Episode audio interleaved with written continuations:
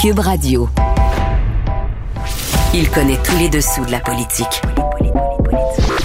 Chef du bureau d'enquête de l'Assemblée nationale. Antoine Robitaille. Là-haut sur la colline. Là-haut sur la colline. Cube Radio. Bon lundi à tous. Aujourd'hui à l'émission, notre chroniqueur constitutionnel du jour, Louis-Philippe Lampron, se désole que le Parti libéral de Dominique Anglade ait renoncé à demander la fin de l'état d'urgence sanitaire au Québec. Cet outil, renouvelé 76 fois depuis le 13 mars 2020, était peut-être nécessaire au départ, mais il permet au gouvernement Legault de court-circuiter de nombreux contre-pouvoirs.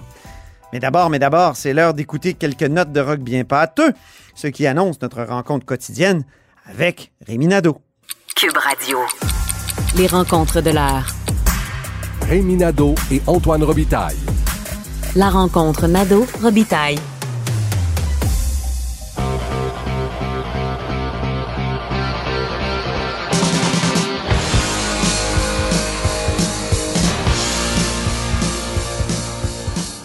Bonjour Rémi Nadeau, Bonjour Antoine. amateur de rock lourd, expert en steak, tarte au sucre et accessoirement chef de bureau parlementaire à l'Assemblée nationale. Et justement, la saison commence demain de l'Assemblée nationale. C'est la grande rentrée. À quoi on peut s'attendre, Rémi, euh, à part tous verts? L'autre fois, tu nous as dit, tout le monde va être vert, ça va être à qui sera le plus vert. Et d'ailleurs, je tiens à te dire, euh, la semaine passée, Charles Le Cavalier me disait qu'en 2022, juste pendant la campagne électorale, il va y avoir dépôt de deux rapports du GIEC. Oui. Et il paraît que c'est une des raisons pour lesquelles tous les partis veulent tout de suite commencer à parler d'environnement parce que quand il y a dépôt d'un rapport de GIEC, tout le monde devient très vert d'inquiétude. Alors, il faut être vert d'avance. oui, c'est ça. Exact. Ça. Donc, on s'attend à quoi à part tous verts? Ben, au cours de cette session-ci, c'est sûr qu'on a encore toujours comme les yeux à moitié sur la gestion de pandémie. Donc, ça demeure encore euh, euh, une saison marquée par euh, la pandémie, le virus, euh, les, euh, les mesures sanitaires euh, qu'on souhaite euh, euh, le moins contraignantes possible. On souhaite tous retrouver la liberté, mais en même temps... La lassitude C'est ça. Maintenant, il y a, bien évidemment, c'est ça. Il y, a, les variants. On, craint quand même pour les jeunes qui ne sont pas vaccinés, les moins de 12 ans. Et euh, il faut s'attendre à des développements là-dessus. Les, gens du gouvernement m'ont souvent dit on s'attend à ce que les vaccins pour les moins de 12 ans soient homologués. Et à ce moment-là, on va être prêt. Euh, il y a des choses déjà qui sont en marche. Daniel Paré, le responsable de la, vaccination au Québec, a glissé quelques mots là-dessus aussi pour dire qu'il y a des démarches qui sont entreprises et, dès qu'on aurait le feu vert, on, on doit aller de l'avant parce que ça, ça fait, ça fait un énorme changement. Quand on dit que on, pourrait, par exemple, retrouver davantage de liberté. Euh, il faudrait qu'il y ait plus de gens vaccinés. Et plus de gens vaccinés, c'est sûr qu'on peut faire le maximum qu'on peut souhaiter pour les 12 ans et plus. Mais tant que les moins de 12 ans ne le sont pas du tout, ben, il reste ce facteur-là de risque et, et- et qui implique donc que le Québec doit demeurer prudent. Alors, ça, c'est, je dirais, le, le- le côté euh, pandémie. Ceci étant, euh, du côté du gouvernement, on me dit qu'il n'est pas question de faire un point de presse hebdomadaire de trio François Legault avec Christian Dubé, Dr Arruda. Euh, Ah non? non, et, et ça.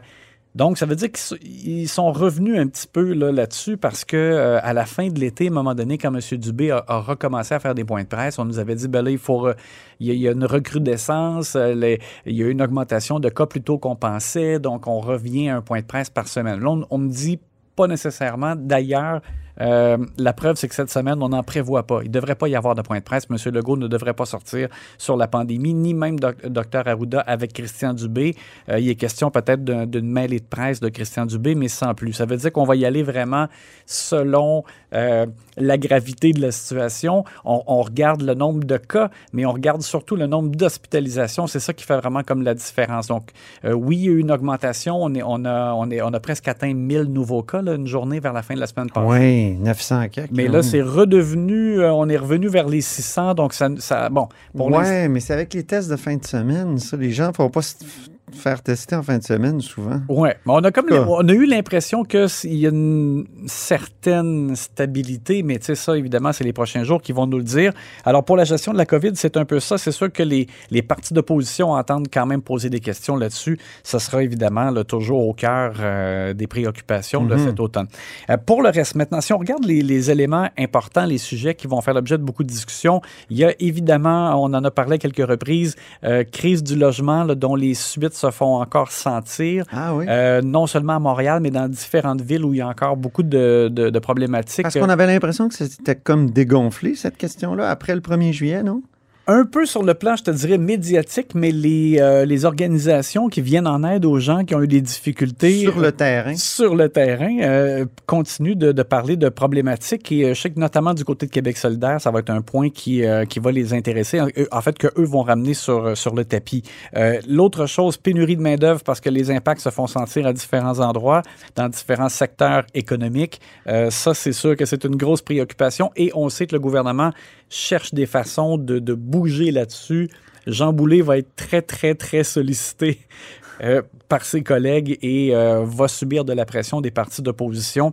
Ça, il faut s'attendre à des choses là-dessus. Puis en plus, la pénurie de main-d'œuvre fait mal aux compétences exclusives du Québec que sont la santé et l'éducation, dans le Ah, fond. totalement. Parce que c'est dans ce- ces deux secteurs-là où c'est probablement le pire. Là. Alors, il nous manque de professeurs, d'enseignants, il nous manque euh, d'infirmières. Alors, c'est grave. C'est ça, c'est dans, dans les secteurs de santé et de l'éducation que ça a le plus d'impact euh, plus grave.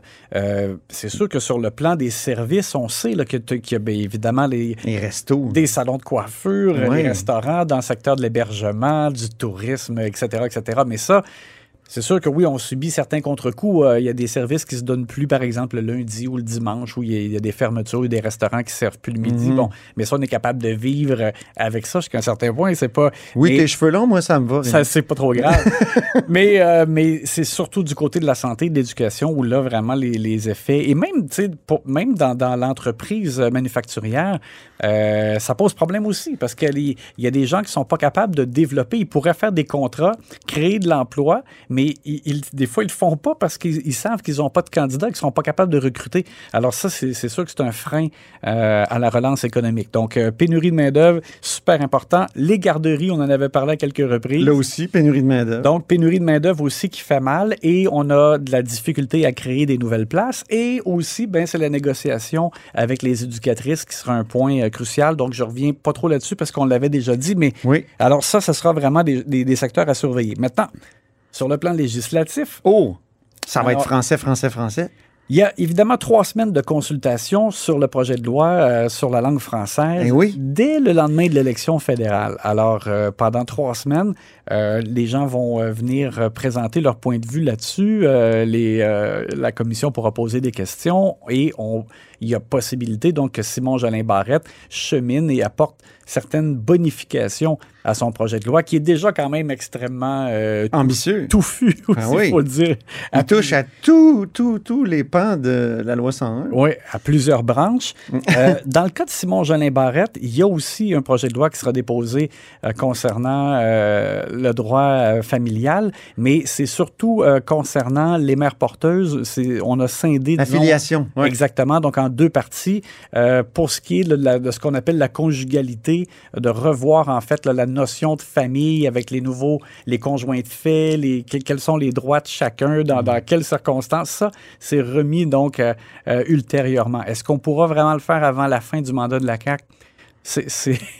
Impossible. oui, c'est ça, probablement pas. Surtout que Saint- Simon Jean Barrette va déposer un autre projet de loi qui, qui est annoncé, c'est sur les tribunaux spécialisés en matière de violence sexuelle. Voilà. Et, et- et dans ce cas-ci, ça sera, ça sera vraiment plus tôt que tard. On Ouais. parle de possibilité que ce soit dès cette semaine, dès la première Ah oui? semaine de rentrée parlementaire, euh, Simon Jolin Barrette qui déposerait ce projet de loi-là, euh, très attendu, qui devrait faire en sorte que le Québec devienne euh, un leader, euh, même dans le monde, euh, avec un, un tribunal spécialisé non seulement en matière de crimes sexuels, mais également de violence conjugale. Alors ça, c'est un élément aussi important qui s'en vient. J'ai discuté avec des membres de la magistrature vendredi dernier qui m'ont dit qu'ils étaient vraiment pas ouverts à cette idée-là, qu'on essayait de Ah. faire faire aux tribunaux des choses que finalement, euh, dont, dont c'est pas leur ressort.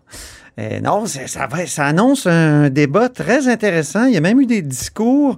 J'étais à la rentrée judiciaire la semaine passée comme animateur, puis j'écoutais les, les juges en chef euh, parler de cette question-là. Et entre les lignes, sous les propos très, euh, comment dire, consensuels, on sentait une petite résistance à Ah. l'égard de la création d'un tribunal spécialisé Ben, en ben, ces matières. En tout cas, certains aspects de ce projet-là. C'est intéressant. Moi, j'avais eu un écho à l'effet qu'ils euh, n'étaient pas contre, mais qu'ils souhaitaient, dans le fond, comme avoir un peu la mainmise de la façon dont ça se, se mettrait en place, si Oui. on veut.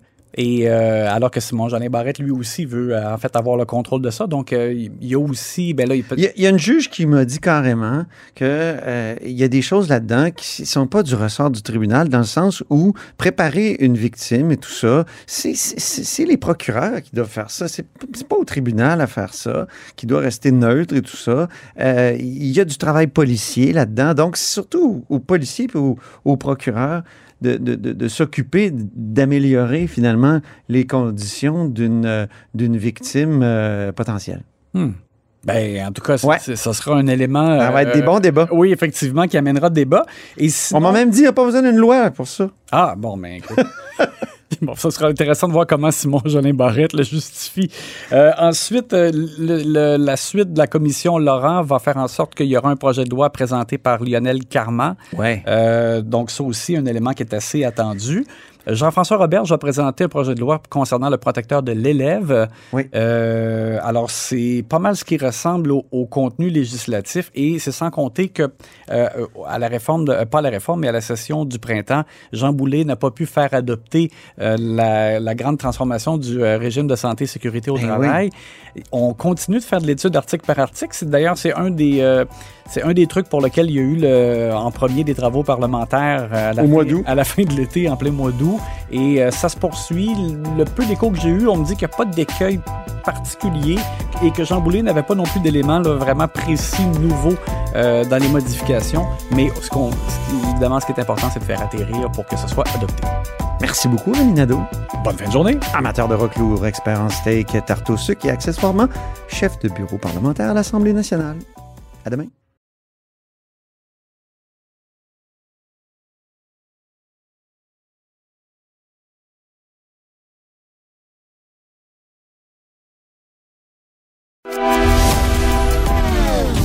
Philosophe, poète dans l'âme, la politique pour lui est comme un grand roman d'amour.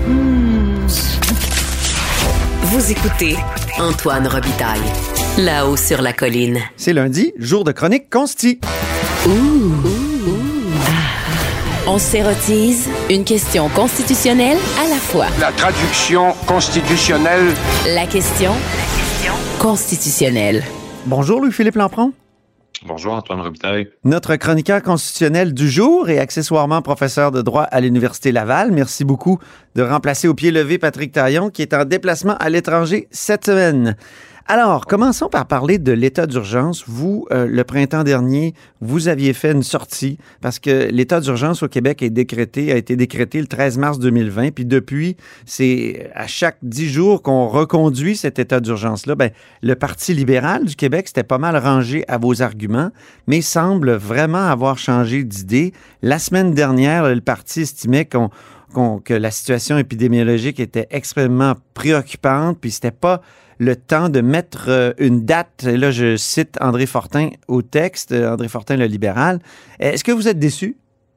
Oui, surpris et déçu en fait, parce que quelque part, euh, l'état d'urgence sanitaire, pour moi, c'est un régime juridique exceptionnel qui euh, doit être distingué de la crise de la COVID-19 qui, elle, est appelée à se poursuivre pour encore, euh, malheureusement, plusieurs mois. Alors, moi, depuis le début de cet état d'urgence sanitaire-là, c'est des dispositions avec lesquelles moi, j'étais assez peu familier, là, les articles 118 et suivants de la loi sur la santé publique. Oui. Et force est de constater qu'il y a une faille à l'intérieur de ces dispositions-là qui a été exploitée de manière tout à fait euh, légale par ailleurs par le gouvernement. C'est-à-dire, L'article 119 permet essentiellement, je ne veux pas perdre personne, mais il y, a, il y, a, deux délais, en fait, qui sont dans cette disposition-là. Soit on peut le faire aux 10 jours ou encore aux 30 jours. Alors, il y a deux manières d'interpréter cet article 119-là. Soit c'est uniquement une recette, c'est des options qu'on donne au gouvernement, puis on peut choisir 10 jours, auquel cas c'est de la discrétion du gouvernement sans consultation de l'Assemblée nationale ou si on veut faire euh, d'une pierre euh, deux coups, ou tripler la durée, puis on veut faire un 30 jours, là, il faut demander l'avis à l'Assemblée euh, nationale. Dans les faits, le gouvernement n'a jamais demandé l'avis à l'Assemblée nationale pour Mm-hmm. étendre la durée de ce régime juridique exceptionnel qui permet à l'exécutif d'avoir euh, les deux mains sur le volant, pour reprendre l'expression consacrée par Jean Charion de, euh, dans une campagne électorale. Et donc, euh, il n'y a pas de marge de manœuvre, il n'y a pas de place laissée au débat parlementaire en ce qui concerne l'état d'urgence sanitaire, euh, la nécessité en fait de renouveler l'état d'urgence sanitaire et donc il n'y a que l'exécutif gouvernemental, que le gouvernement de François Legault qui est en mesure de déterminer quand est-ce que ça va euh, prendre fin l'état d'urgence sanitaire. Alors, pour moi, c'est extrêmement problématique. Et je m'explique assez mal que euh, le Parti libéral ait marché sur la peinture dans une certaine mesure là, avoir demandé il y a plusieurs mois seulement il ils retournent leur euh, fusil, euh, non, leur veste, retournent leur veste et, donc euh, acceptent la prolongation là, de l'état d'urgence sanitaire. Je pense que peut-être l'incapacité d'expliquer en quoi ça serait autre chose que des débats théoriques, en fait, explique ce, ce changement de position, de posture. Oui, eh, mais est-ce que justement c'est plus qu'un débat théorique? Louis-Philippe Lampron? Beaucoup, c'est beaucoup plus qu'un débat théorique pour moi, parce que l'opportunité, dès qu'on parle de, de, de, débat à l'Assemblée nationale, parce qu'évidemment, il y a une certaine forme de confusion des pouvoirs dans un régime euh, à la britannique, parlementaire à la britannique, voilà, parce qu'un gouvernement majoritaire, au-delà des débats, ben essentiellement, il va avoir la majorité à l'Assemblée nationale et donc il va y avoir une confusion entre les désirs de l'exécutif et les lois qui vont pouvoir effectivement être adoptées en raison de la ligne de parti. Bon. Maintenant, les commissions parlementaires, les questions en chambre, les débats qu'on fait sur un projet de loi, un projet de décret, parce que c'est de ça dont on parle depuis le début de l'état d'urgence sanitaire, ben, l'opportunité de ça, le, le, au sens pragmatique du terme, les avantages de ça, c'est d'éviter les tâches aveugles de raisonnement quelque part. Parce que mm-hmm. Surtout quand on essaie de lutter contre un virus sur lequel on savait très très peu de choses au début, et là plus il mute et moins on sait effectivement l'effet du, virus, c'est qu'on avance un petit peu à l'aveugle collectivement. L'objectif, il est louable, en fait, c'est de protéger le plus grand nombre. Mais souvent, le diable étant toujours dans les détails en droit, on peut être très, très bien intentionné, mais adopter une norme, une mesure d'application générale qui va produire des effets indésirables.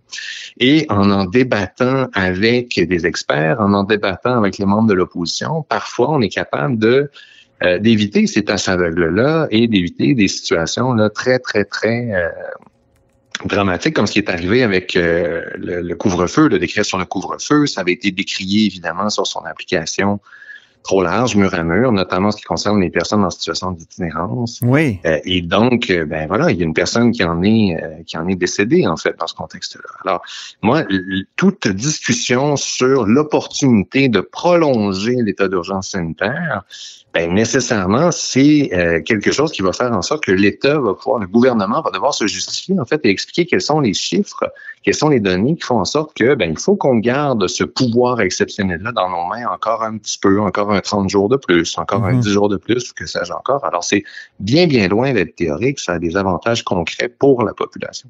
Depuis quand est-il excessif qu'on soit en, en, en état d'urgence sanitaire, selon vous?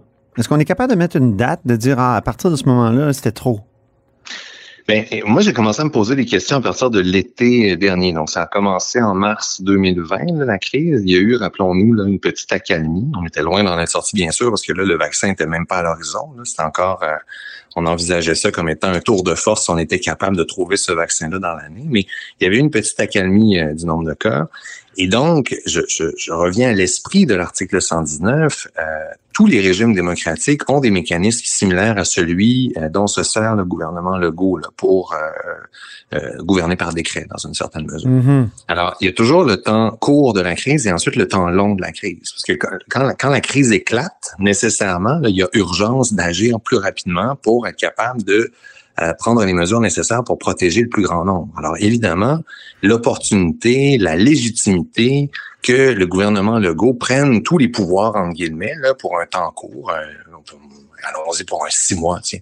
C'est tout à fait défendable, en fait, au sens de la légitimité. Mais plus la crise dure, plus il y a eu des périodes d'accalmie qui ont coïncidé avec les périodes estivales, moins l'opportunité de garder les deux mains sur le volant euh, de manière euh, aussi ferme que le fait le gouvernement Legault euh, peut se justifier. C'est-à-dire que le mécanisme de transition auquel il va bien falloir qu'on réfléchisse éventuellement, parce qu'on ne restera pas perpétuellement dans un, régime d'urgence sanitaire, mm-hmm. il y aurait eu cet été la possibilité de le mettre en place.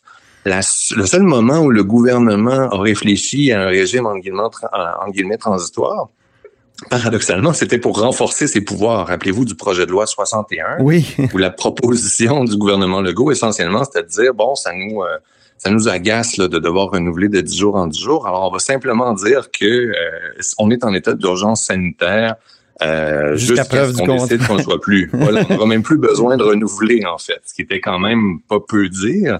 Et ce faisant, euh, ben, il me semble que c'est clairement l'intention d'un gouvernement qui trouve que les débats c'est assez peu productif et justement qui est assis sur cette confusion des pouvoirs qui fait en sorte qu'il peut avoir une espèce de posture du cause toujours mon lapin.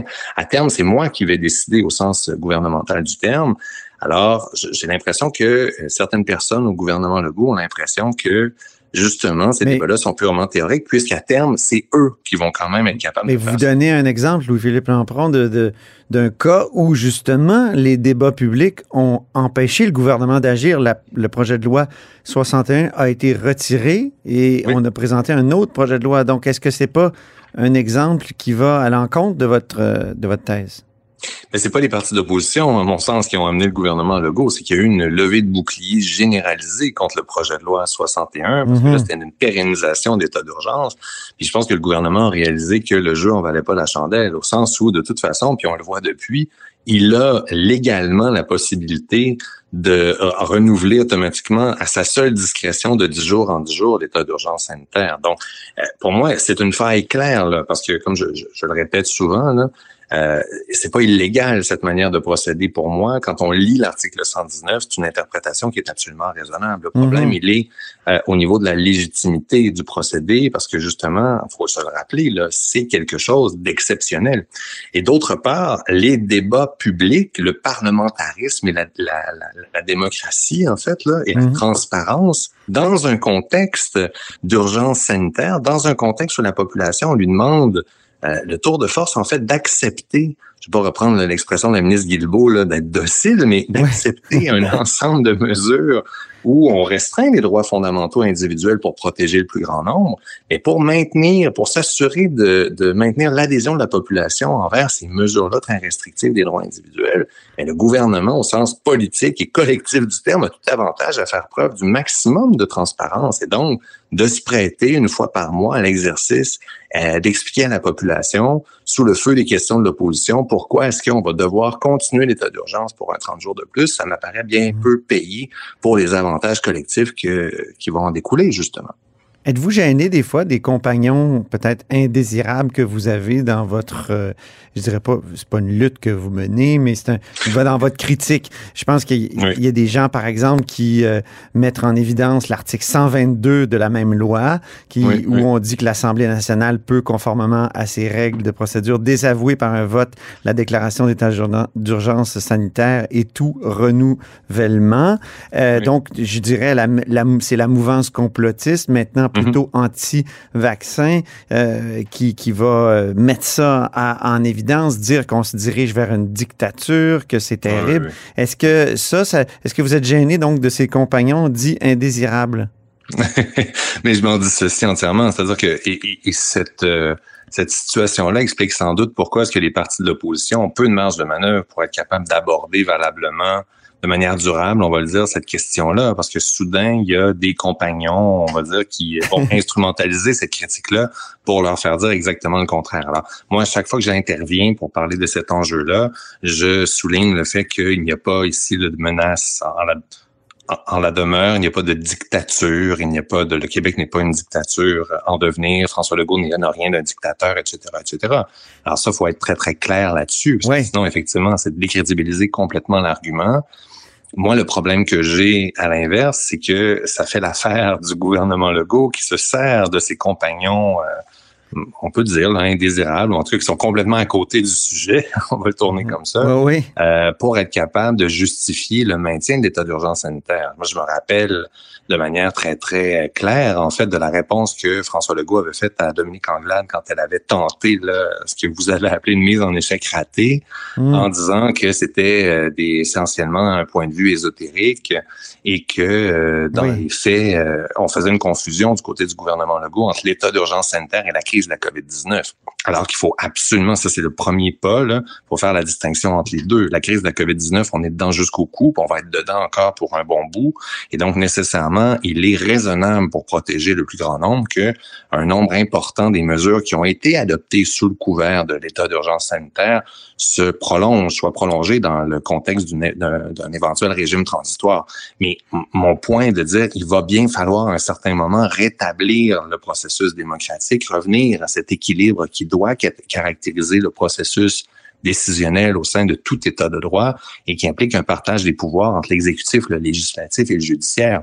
Or, l'état d'urgence sanitaire a pour effet de euh, donner des pouvoirs exorbitants, on va le dire, qui peuvent se justifier au début de la crise, mais qui sont plus difficiles à justifier plus on avance dans la crise à l'exécutif gouvernemental. Alors, la question est très, très bonne et je pense que ça apporte un éclairage à, euh, je dirais pas l'inertie, parce que à la fois on a parlé du Parti libéral, mais le Parti québécois récemment, Québec solidaire aussi, ont tenté euh, des euh, d'introduire des débats en lien avec l'opportunité de mettre fin à ce régime juridique exceptionnel-là que représente l'état d'urgence sanitaire. Mais mm-hmm. c'est certain que euh, c'est la glace est mince en fait, parce qu'effectivement, il faut trouver une manière politiquement de ne pas se faire taxer de complotisme, parce qu'effectivement, le, le, nerf de la guerre, le, le mm-hmm. fond du débat, il y a des similarités entre les arguments, mais les finalités de l'argument sont tout autres.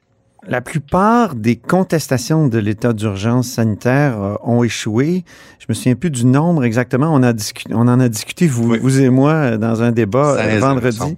Euh, il y en a une qui a fonctionné, c'est celle euh, euh, qui touchait les, les itinérants. Est-ce que le, le contre-pouvoir qui est que, ou que forment les tribunaux, mm-hmm. ce sont, est-ce que ce contre-pouvoir-là s'est couché devant devant le gouvernement à cause de la crise? Et est-ce que vous seriez attendu à ce qu'il résiste davantage? Mais toute crise, surtout euh, quand on parle de contestation de mesures qui sont adoptées face à un ennemi aussi mouvant, en fait, que la COVID-19, parce qu'au début, notamment de la crise, on en connaissait très, très peu là-dessus. Comme je vous dis, il reste une grande part d'incertitude scientifique par rapport à la meilleure manière de procéder pour atténuer le plus possible les risques qui viennent avec euh, cette menace-là que représente la COVID-19. Alors, de prime abord, ça montre les limites du système de contrôle de la constitutionnalité des normes, en fait, qui, euh, il n'y a pas de mécanisme de contrôle a priori. Je veux dire, avant l'adoption de la loi, le gouvernement, ben, il adopte la loi, puis comment ça fonctionne au Canada, c'est qu'à terme, une personne qui croit que cette norme-là, euh, elle est inconstitutionnelle, bien, elle peut saisir les tribunaux. Le problème. À moins qu'il y ait une clause nonobstant euh, préventive. Préventive. Et encore, on a vu avec la loi 21 que ça ça empêche pas tellement les contestations. Oui, c'est vrai. Oui, vous avez raison. Maintenant, euh, la, la, question, c'est euh, quand on conteste un décret, quand on conteste une loi, ça prend du temps avant qu'un tribunal soit en mesure d'entendre la preuve puis ensuite de trancher sur le fond. Les 16 contestations, euh, ce sont des décisions qui ont été rendues essentiellement sur ce qu'on appelle des moyens préliminaires, c'est-à-dire que euh, au Canada et au Québec, il y a un principe qui veut que les normes qui sont appliquées, elles jouissent d'une présomption de constitutionnalité. Ah oui, OK. C'est ça. Donc, il est Donc, c'était pas sur le fond de, de l'affaire, c'était surtout sur l'urgence. Euh, sur l'urgence. C'est ça. Voilà. Exactement. un peu la même chose qu'avec la loi 21 quand on avait tenté d'en faire suspendre temporairement l'application le temps qu'on entende les arguments sur le fond. C'est un peu des moyens similaires là, qui ont été entendus jusqu'ici. Donc, on peut s'attendre à ce qui est un peu comme ce qui est arrivé lors du printemps dit érable, donc mhm, euh, mhm. lors de, des, soulèvements étudiants de, de 2012. On peut s'attendre donc à ce qu'après, il y ait des jugements sur le fond. C'est possible, sauf qu'encore une fois, euh, il est possible que ça devienne des causes sans objet, parce que Ben oui. le, le propre, voilà, le propre de, des décrets, c'est d'avoir une durée de vie hein, quelque part qui là est rattachée à la durée de vie de l'état d'urgence sanitaire. Alors le temps que les tribunaux vont pouvoir se saisir du cas sur le fond, peut-être que le, le décret qui va être contesté, mais il y aura plus de, il y aura, il n'existera plus juridiquement parlant, et donc ça va devenir un, un litige sans objet. Merci infiniment, Louis-Philippe Lampron, Plaisir, Antoine Robitaille. notre chroniqueur constitutionnel du jour et accessoirement professeur de droit à l'Université Laval. Et c'est tout pour La Haut sur la Colline en ce lundi. Merci beaucoup d'avoir été des nôtres. N'hésitez surtout pas à diffuser vos segments préférés sur vos réseaux. Ça, c'est la fonction partage. Et je vous dis à demain. Cube Radio.